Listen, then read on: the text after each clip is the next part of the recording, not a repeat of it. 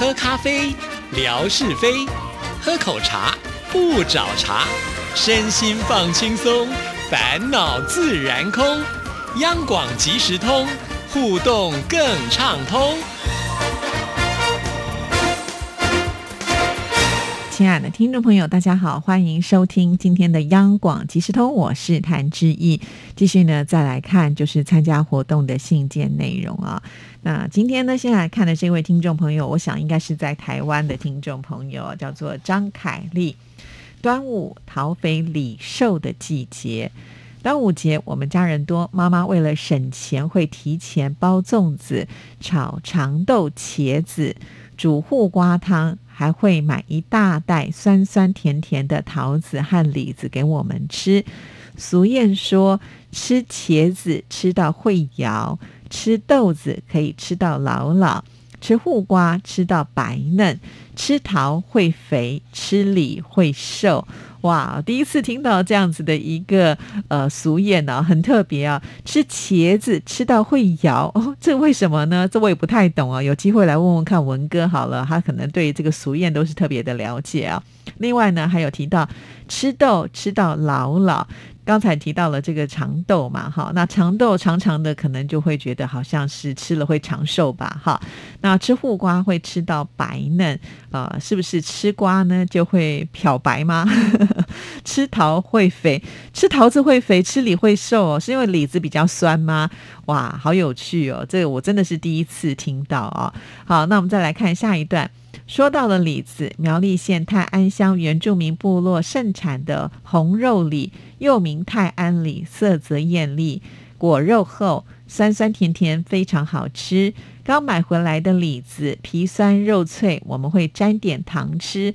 放几天之后呢，香香甜甜的，会让人一口又一口的吃不停。吃到最后太手软的，或者是硬邦邦不好吃的李子也不要丢哦。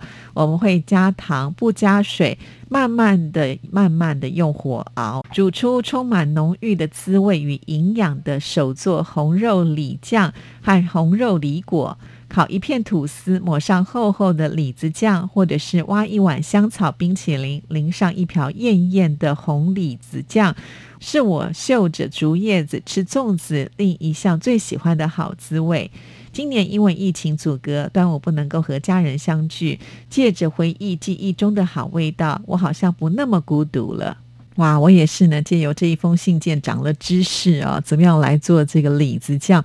原来很简单哎，只要把这个呃太软或者是太硬的李子呢，直接啊用糖去慢慢的熬煮啊，不用加水哦。不过呢，这个要是不烧焦也不容易啊，看来可能也是要在旁边顾着，不然就是那个火不能开得太大，才有办法慢慢的熬煮出来啊。不过这个熬煮出来以后呢，就是一个非常美味的李子酱，真的太棒了啊！以后我有机会也可以来试试看。但是我也没有吃过泰安香，就是原住民的这个红肉梨啊。看来呃，这个产量应该也不是非常的多哈，可能啊，就是附近才可以买得到。一般呢，我们在市场买到的红肉梨，有些都是进口的啊，反而呢比较少吃到就是台湾自己这个呃生产的，或者是因为刚好今年疫情的关系啊，我也没有特别的去逛市场，每次看到什么东西就是买了就走哈，要防疫嘛哈，所以在任何地方都。不要待太长的时间，没有仔细的看了哈。但是借由这封信件，我觉得是确实给我了一些启发。以后呢，就可以自己尝试的来做做看李子酱。好的，非常的谢谢这一位凯丽听众朋友。那继续呢，我们再来看下一封信件。这封信件呢，是我们上海的听众朋友岁月静好 Annie 所写来的，记忆中的台湾味。台湾美食的品种繁多，琳琅满目，闻名遐迩。味道浓郁的红烧牛肉面，让人垂涎三尺的烤香肠，芳香四溢的卤肉饭，都是我非常喜欢的台湾美食。尤其是珍珠奶茶，没记错的话，珍珠奶茶最早就是在台湾流行起来的吧？甜甜糯糯的珍珠和香浓丝滑的奶茶，真是绝配呀！闺蜜逛街，朋友小聚，下午茶饮都少不了买上一杯。曾经有段时间，很多女孩子的梦想就是开一家奶茶铺。记得苏永鹏上中餐厅节目时，他也是从台湾特意带了珍珠奶茶的材料，亲自做给大家喝。可见珍珠奶茶真的很受欢迎呢。好的，非常的谢谢岁月静好所写来的这个信件内容啊。诶，其实我也有看到苏有朋上这个中餐厅节目的时候啊，特别冲泡这个珍珠奶茶啊。我记得当时的场景应该是在法国吧？好，连这个法国人喝了珍珠奶茶以后都是赞不绝口呢。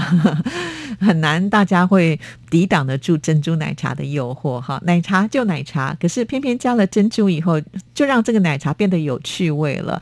一般喝茶，我们只要用吞的就可以。可是喝茶要咀嚼，而且要咀嚼的这么的有趣味，那就是珍珠的功能了哈。首先，我觉得珍珠它的外观上看起来就是呃蛮讨喜的啊，大颗大颗的这个珍珠，然后呢咬在嘴里面的时候是很有弹性的啊啊，因此呢，在在全世界大家都喜欢喝珍珠奶茶，真的是呃很值得推荐了哈。那在台湾买珍珠奶茶真的太容易啦，现在我们。还流行吃一种珍珠奶茶冰棒呢，像我们家的女儿就很喜欢呢，所以冰箱呢随时希望能补货就补货啊。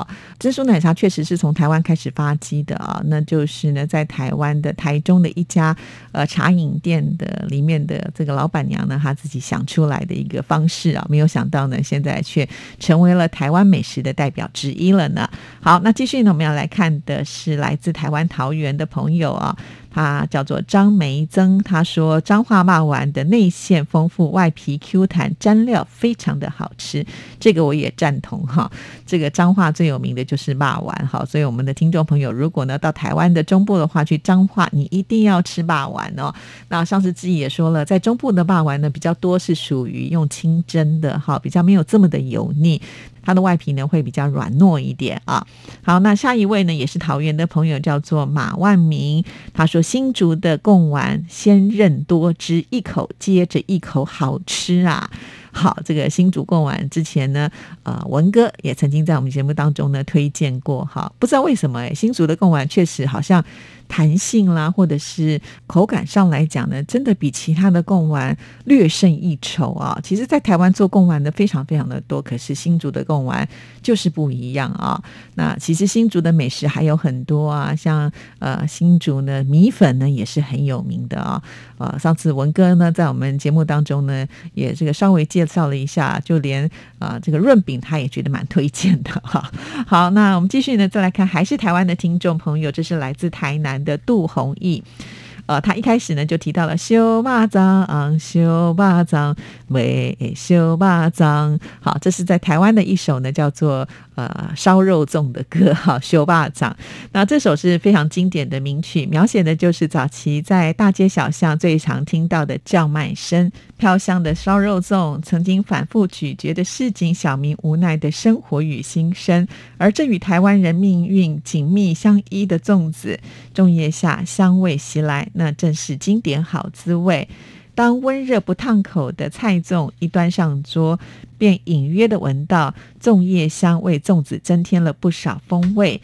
黏而不糊的糯米，夹杂的大力饱满、口感松绵的花生，再配上南部咸香略带着甘甜酱油的香气十足的花生粉。最后再撒上香菜，用料简单，滋味却丰富。而肉粽里面的食材有香菇、咸蛋黄、红葱头及肥瘦各半的乳肉，各式食材味道融入糯米中，完美结合，弹跳在每一口细致乳肉与咸香中的滋味。丰富的配料让整颗肉粽的味道非凡，每一口都是惊喜，更让人情有独钟。我没有念错，不是情有独钟哦。他特别呢把这个“钟”呢用“粽子”这个字呢特别来取代啊，所以可见他觉得能够代表台湾的美食呢就是粽子啊。对，在台湾的南部的粽子啊，就是会沾花生粉哎，而且呢还要夹杂着这个香菜来吃啊。所以我说嘛，呃，台湾味啊，真的是呃这个花生粉跟香菜是很搭的。像吃猪血糕的时候也要用啊，还有就是那个。春卷冰淇淋里面也是会有花生粉加这个香菜哈。